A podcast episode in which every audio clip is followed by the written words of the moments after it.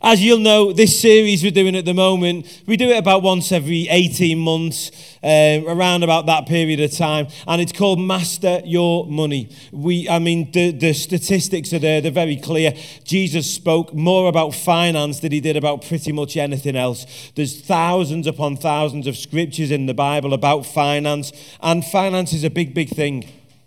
So, what I want to talk about tonight is, or this afternoon, is how we can be wise around finance. I don't know about you, but if you're a Christian in this place, probably the most important thing around finance is the question of how can we please God with our finance, with money, how can we do live a life in a way that pleases God? So for me, that's the biggest question. But maybe you're not a Christian in this place. Maybe you're considering Christianity, and so maybe just even just being wise around your finances, something that hey, I want to know what God's got to say on that, and has He got any sense? Does He know? Can He help me in any way, shape, or form? I suppose one of the key questions is: Does God want us to be poor, or does He want us to be rich, or is there somewhere in the middle? Well, I mean, I'm not the first person to say something like this. I struggle, I would struggle to find a verse in the Bible that says God wants us to be poor. Anyone heard of people taking vows of poverty? You hear about this kind of stuff, don't you? All I can say is this I don't find that anywhere in the Bible to take a vow of poverty. Okay? Now, I'm not stood up here this afternoon saying that being rich is the goal. Okay? And I, uh, we, in fact, have made decisions with our lives, in our finances, that have led to us being poorer than we would when there was another option on the table.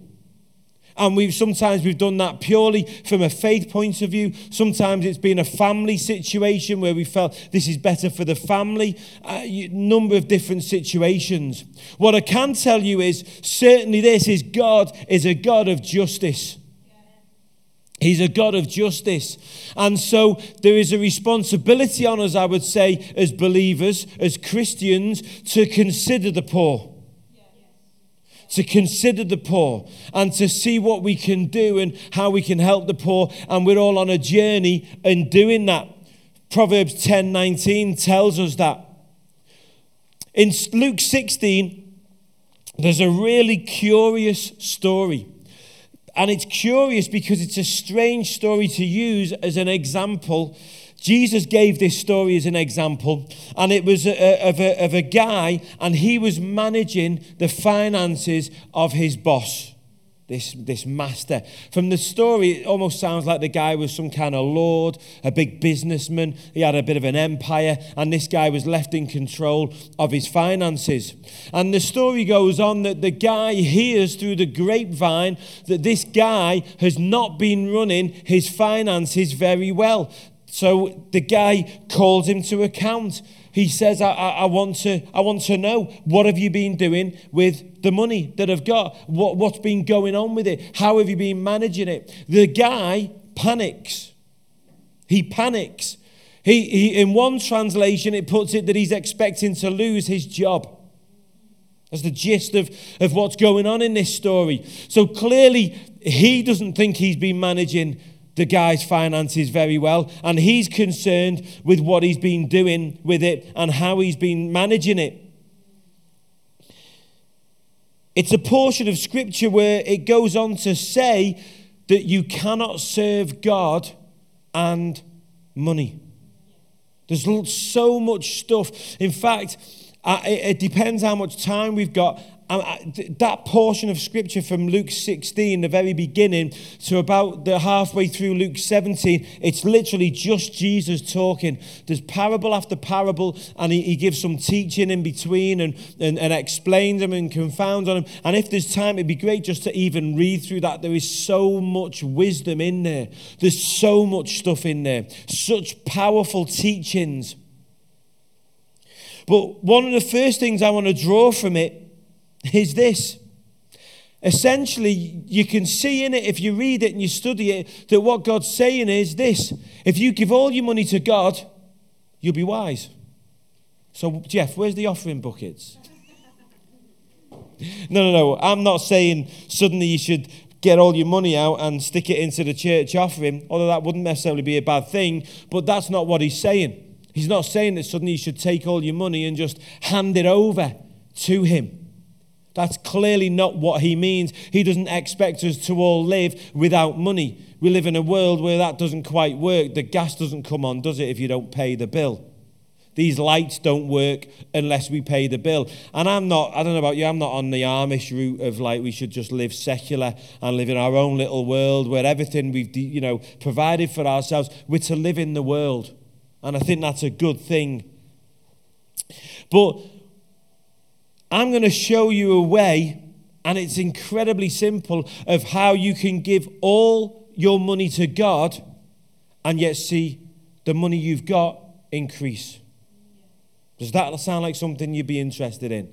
A way that you can give all your money to God and yet see your bank account or that stack of money underneath the mattress, wherever it is that you store your money, maybe it's the gold you've got hidden under the, under the floorboards, whatever it is, that you can see that multiply and end up with more. Now, that sounds like an odd thing, but there is a way that you can do that. And it's really a mindset.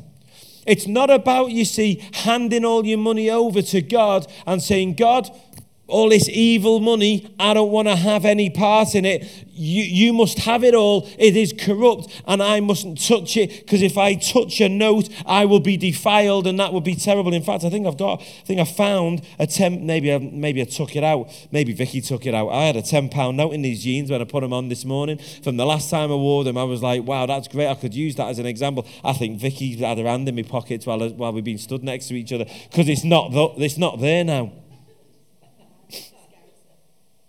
I'm not the scouser.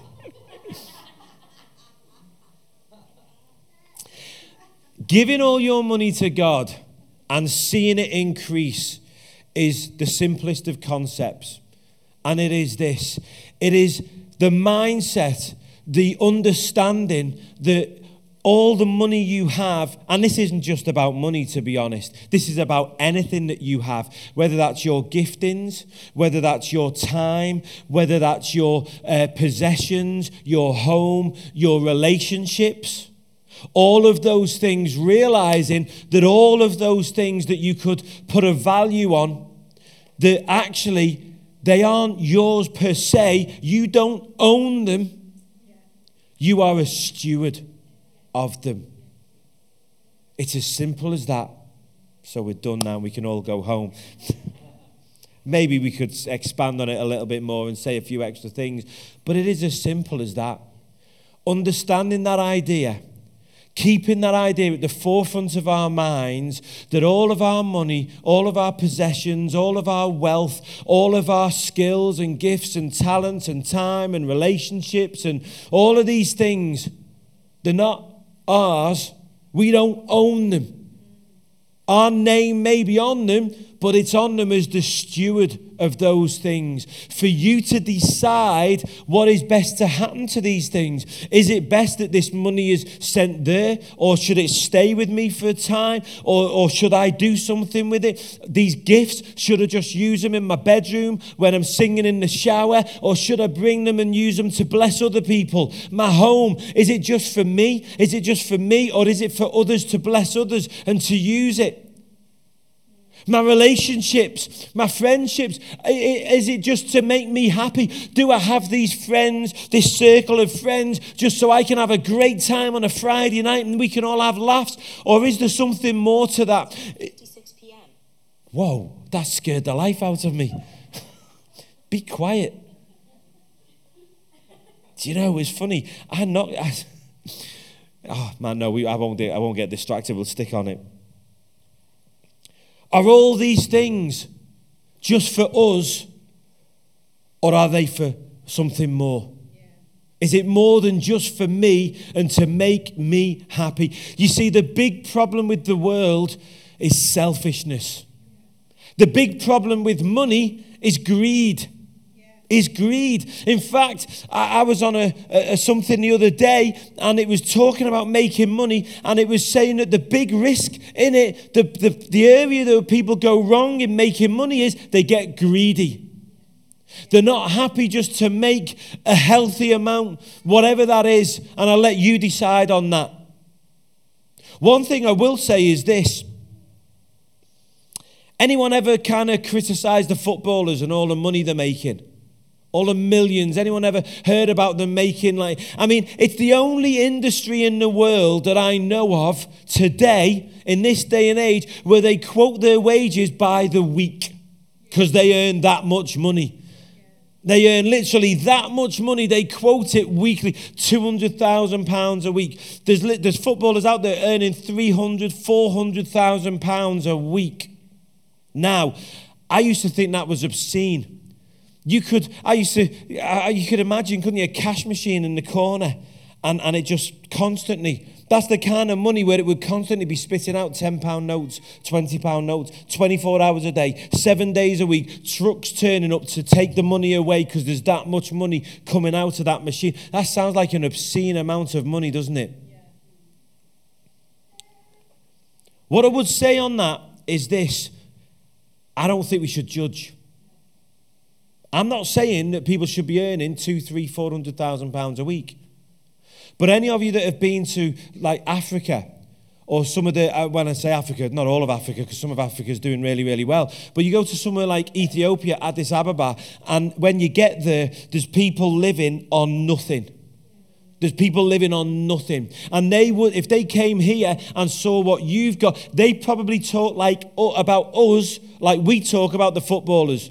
So who's right? Who's right?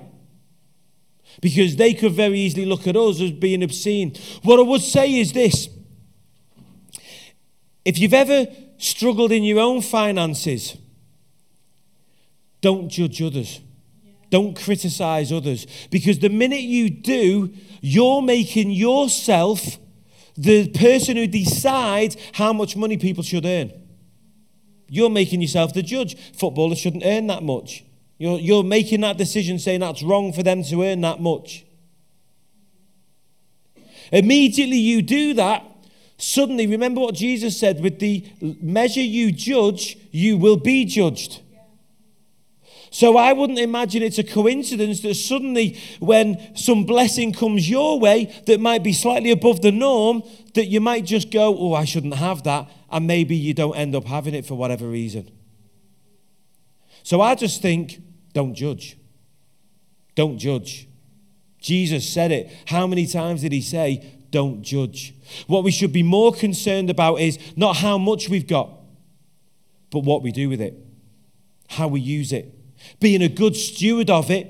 You see, you could be earning three, four hundred thousand pounds a week and literally throwing it into the most amazing causes that are doing far more good than any of us in this room. So I don't think it's about how much money you've got. And Paul said, we I spoke about this a few weeks ago. Paul said this. He said, I've learned the secret. He called it the secret.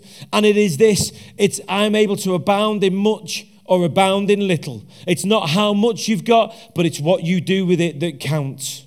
And when you see yourself as a steward, it doesn't matter how much money comes your way or how little comes your way. You're just the steward of it. You're literally just the steward of it. Anyway, does that make sense? I'm not trying to say, please don't misquote me, that I'm trying to say that we should be earning three, four hundred thousand pounds a week. I'm actually saying, I don't think it's my place to decide how much we should be earning, because it's all relative. So Jesus tells this story of, of this man, and he's handling this his master's finances really in a dishonest way. Do you reckon, based on the scriptures, that what he's actually doing is the Old Testament says you shouldn't be charging interest on a loan. So if you give a loan to someone in, in Jewish culture, you shouldn't then charge interest on that loan. If you've got the money to lend someone and help them out, you shouldn't, and you give them a hundred pound, you shouldn't then be asking for 150 back. That was Jewish culture. That was what God said, how the Jews should live. And they've been a generally a pretty prosperous nation and a prosperous group of people where finance is concerned. But if you read the story and you understand it, it's easy to see from it that this guy, or certainly the scholars reckon that this guy, what he was doing was he was lending out oil olive oil and grain and different things. And because it wasn't money, He was then watering it down and then asking for the same amount back in pure olive oil. So, what they reckon is, and I, am not a scholar, so I don't know, but it's easy to see this. What they reckon is that that was what he was basically up to. He was, he was, he was finding ways round, being cunning, and making more when really he shouldn't have been doing it. And then his master comes back and calls him to account. We pick up the story in verse 9 of Luke 16, and Jesus says this. So he's told the story, he's said what the guy's done, and we might look at that in a little bit. And, and the guy sorts it out. But Jesus says this He says, Here is the lesson. Verse 9, right at the beginning, here's the lesson. Here's the lesson. This is the point of it. Forget what you might think is the point of it. There's so much we could take from it, and I'm sure there are others. But Jesus says this He says, Here's the lesson.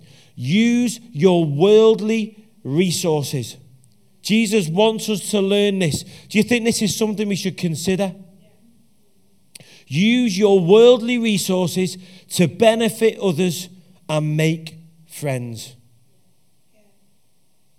To benefit others and make friends. That's what this guy did. He got himself in a mess through being dishonest and doing things that maybe he shouldn't have done. Who knows what it was? It doesn't really matter. But suddenly, to get out of it, he went, he went back to all those people he'd been dealing with and he said, Let me help you. Let's, let's sort this out. Let's give you a discount on what you should be giving back. Just give back what you, what you, you took in the first place. And even his master, who came to bring him to account, said, Wow, that guy's wise. He's, he's got himself out of a hole. He's got himself out of a hole. He says, Then, this is Jesus, back to Jesus. He says, Then, when your possessions are gone, they will welcome you to an eternal home. How incredibly simple is that? Use your resources, your God given resources, to benefit others and to make friends. So simple, isn't it? So, so simple. What do you do with your money? You use it to benefit others and to make friends. And I see both of those things as a win. Anyone done anything to bless someone else? I know, I know a lot of you in this room, and I know you've done so many things to help others and have your time and your money and whatever. How good does that feel when you bless someone? How good does it feel when you're able to just help someone out and do something for somebody? I mean, it's just the most amazing feeling, isn't it? So there's a win right there. Benefit others. There's a win right there. And make friends. Think about it. You use your money to make friends suddenly they're there for you. You've made yourself friends. You've got, I mean, what is the point of money anywhere, anyway, if it's not to make you happy? You can't take it with you, can you? So not only do you benefit others, you actually make friends. And the thing about money is this we live in this world, there's a culture around money Vicky touched on it last week. There is a culture around money that puts the value of money up here and the value of people down there. There are a number of financial crimes that you could commit that you would get far longer in prison than you would if you went and, and, and, and robbed an old lady and beat her up in the process. That is horrendous, isn't it? But that is true. There are a number of financial crimes that you could commit, a whole list of them, that you would get more time in prison, a worse punishment than you would if you walked up and robbed an old lady and beat her up in the process. That's horrendous. That is horrendous. So we live in this culture that, that basically places the value of money up here. Oh, money, it's really important. And you'll see it, won't you? Someone leaves a £10 note on the desk and, and people will get a bit, whoa, you've left that tenner there. I better not touch it. And, you know, and that's yours. Make sure you've got it and it's in your pocket. Like it's some really valuable thing. Like it's the most important thing in the world. Do you know what I'm on about? Is this making sense? Anyone done that? Got nervous when someone's left money around and or you they've sent you to the shop and, and you give them the I've done that. You send someone to the shops for you, maybe one of the kids or a friend, they nip to the shop for you, and they come back and, and they want to give you the receipt and the change and make sure you know every penny's there, it's all accounted for, and like this is some really important thing if there's if it's a penny out. I'm not saying we should just take money. You may understand what I'm saying here. But we put this such a high value on it. When do you know what money is? Do you know what money is? Have you anyone heard? Let me explain it this way. Anyone heard of the famous opera singer? You, you, some of you might have heard of him, some of you may not. Uh, Caruso. Yeah. Yeah. He was a, in, he, he died, I think, in 1912. Italian opera singer. He was the most famous opera singer of his time, Caruso. He was incredible, big tenor, an Italian opera singer. Anyone know he suffered from stage fright? Did you know that? He suffered from stage fright. So the story goes. And before he went on stage, he described it like this this little voice inside him that would that would tell him, you know, oh, you can't do it, and all those people. And you can imagine the kind of things that this little voice would be saying to him. Do you know how he dealt with his stage fright? He used his big voice. He took the little voice and he spoke to it with his big voice. And his big voice spoke to that little voice and put it in its place and said, No, you be quiet. We can do this. We can go out there and we can sing and so on. He used his big voice to speak to the little voice and tell himself that he could do it. Tell himself what he knew because that little voice was lying to him. He was an incredible opera singer. He was a blessed opera singer. And that little voice was lying to him, telling him that he couldn't do it, telling him that he should be scared of all those faces and all those people. And he spoke to that voice and he quietened that voice. But Jesus does the same here about money. He does exactly the same here about money. He goes on in verse 10, he says this. Listen to this. One who is faithful in a very little is also faithful in much. And one who is dishonest in a very little is also dishonest in much. If then you have not been faithful in the unrighteous wealth, who will in the, sorry, who will entrust to you the true riches? The true riches. You see, Jesus is putting money in its place. It's an invented, man made concept.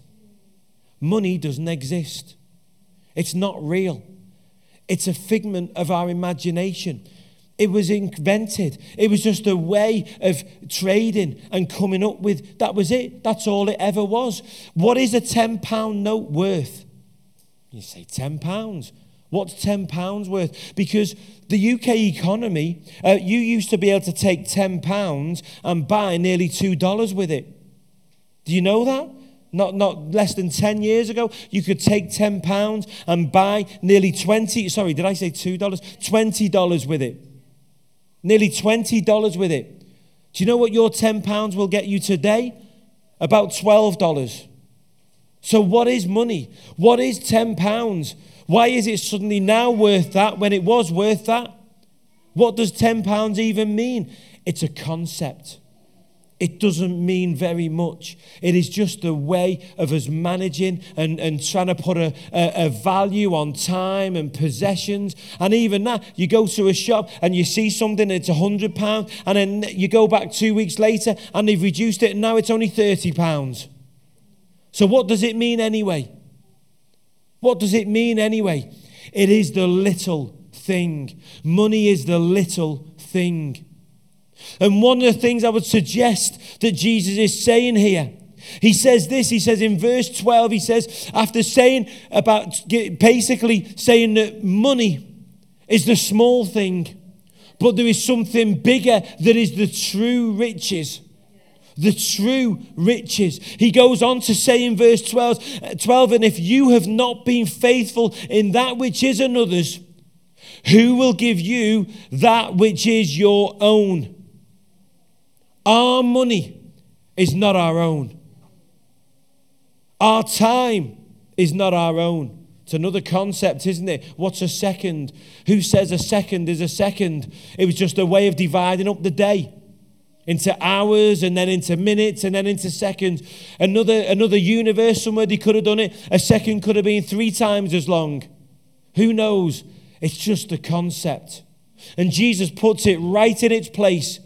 And you notice he says, And if you have not been faithful in that which is another's, he's talking about money. So if it's not ours, whose is it? It's God's. It's God's. It's not just your money, it's not just my money. It's our talents, our time, our giftings, our friends, our relationships, all of those things. None of them belong to us. And if you want to be wise around it, that is the best, best way. Any of you watch Dragon's Den? Sometimes Dragon's Den, yeah. Have you noticed there's a um, uh, the Peter, I forget his surname guy on the end and use, I've heard him use this phrase on a, a, number of them I quite like watching Dragons Den and he'll say why should I? You know how they do it like the, the lords they're the dragons aren't they? They're horrible and they'll shout you down if you make a mess of your presentation or if you miss a figure out and they, why should I give you 50,000 pounds of my children's inheritance have you heard him say that? Have you heard him use that phrase? It's a phrase they use often. Why should I give you £50,000 of my children's inheritance? Do you know what they're doing? Do you know why these guys are so successful in money? They don't see it as their own. They don't see it as their own. They see it as someone else's. They see it as someone else's. We're just stewards. They see it as they're, they're stewards of it for the next generation. I, I, would, I would agree with that. I think we are stewards for the next generation. But the next generation are just stewards for the next generation. And on and on and on. None of it is ours. None of it is ours. It all belongs to Him. The earth and everything in it belongs to Him. And I would say the greatest wisdom, the simplest wisdom you could get your head around is that concept that it all belongs to Him. And suddenly, when you have that mindset that, hey, this isn't mine, this actually is someone else's, I'm just stewarding this. It's my responsibility to decide where this goes, what happens with this, where it's invested, what it goes into.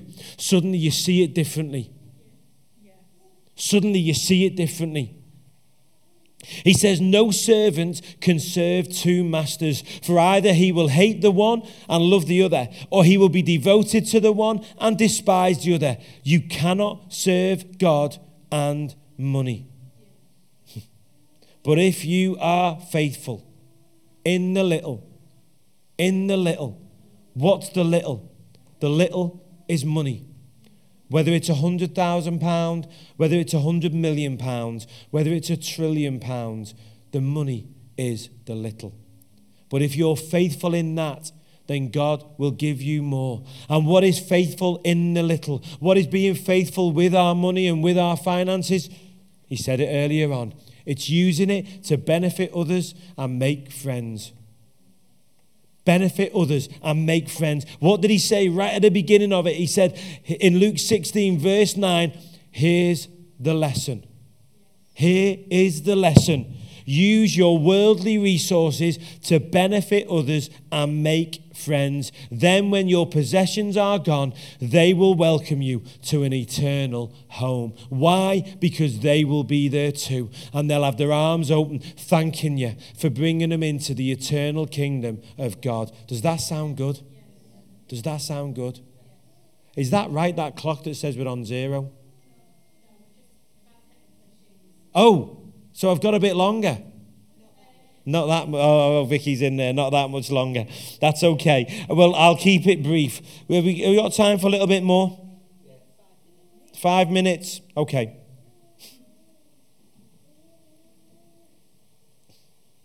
See, financial wisdom is not about accumulating wealth and lots of money and having a big bank account, but it's about accumulating true riches. It's about using the resource for what it was for. Using it for its original intended purpose, its God given purpose. This earth was created for man. Man wasn't created for the earth, the earth was created for man. Money, we weren't created to serve money. Money was created to serve us, to serve mankind.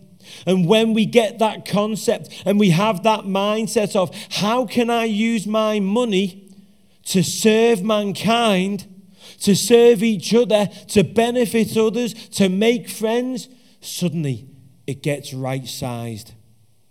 It's not suddenly a monster. Anyone ever had a sleepless night over money? Any, am I the only one? Surely I'm, I'm not the only one in. Am I the literally? Am I the only one in here who's had a sleepless night over money? Wow. No, no, there's two of us, three of us anyway, four, five. There's a few anyway. Why? Why? Why have a sleepless night over money? Why have a sleepless night over money? You see, when you right size it, when you put it in its place, it's not that we should be ignore it or not be good with it. Actually, Jesus said himself, when we are faithful with the little, faithful with money, then he will give us more.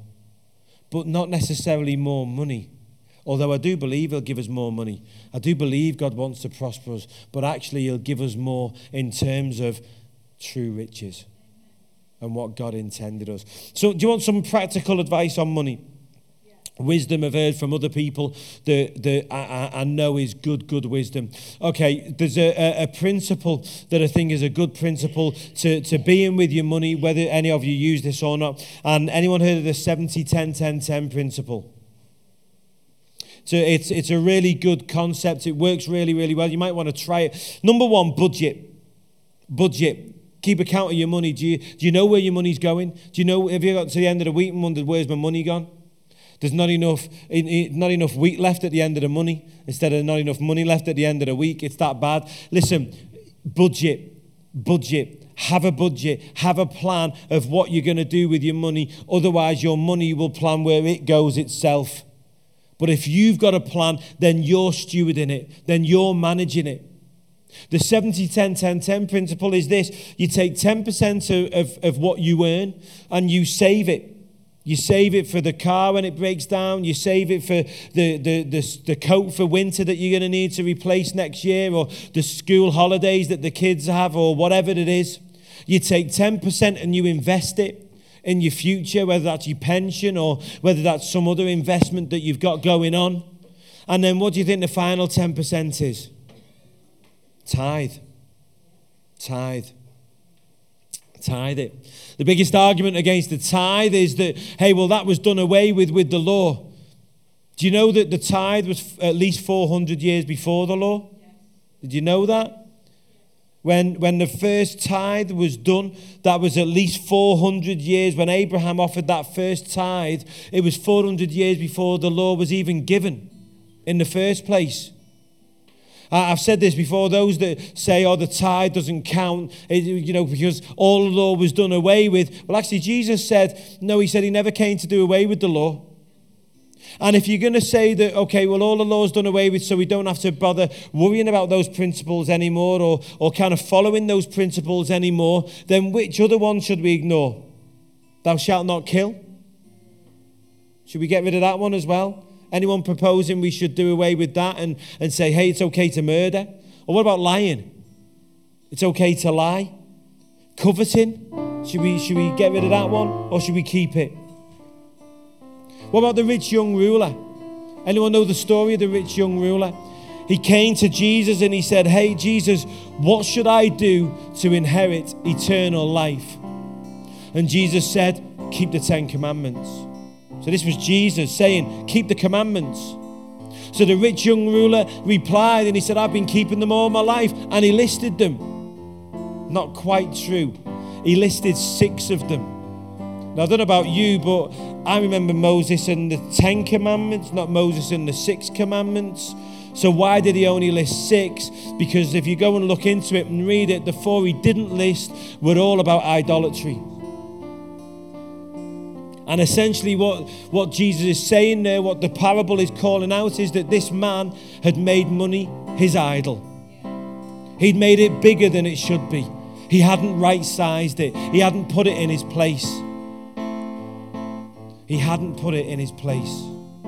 Put your finance, put your money in its place, in its right place, in terms of where it is in your life, what its purpose is for your life all of your possessions, all of your wealth, all of your gifts, all of your talents. Why are they there? Why have they been given to you? What are they for? Use them.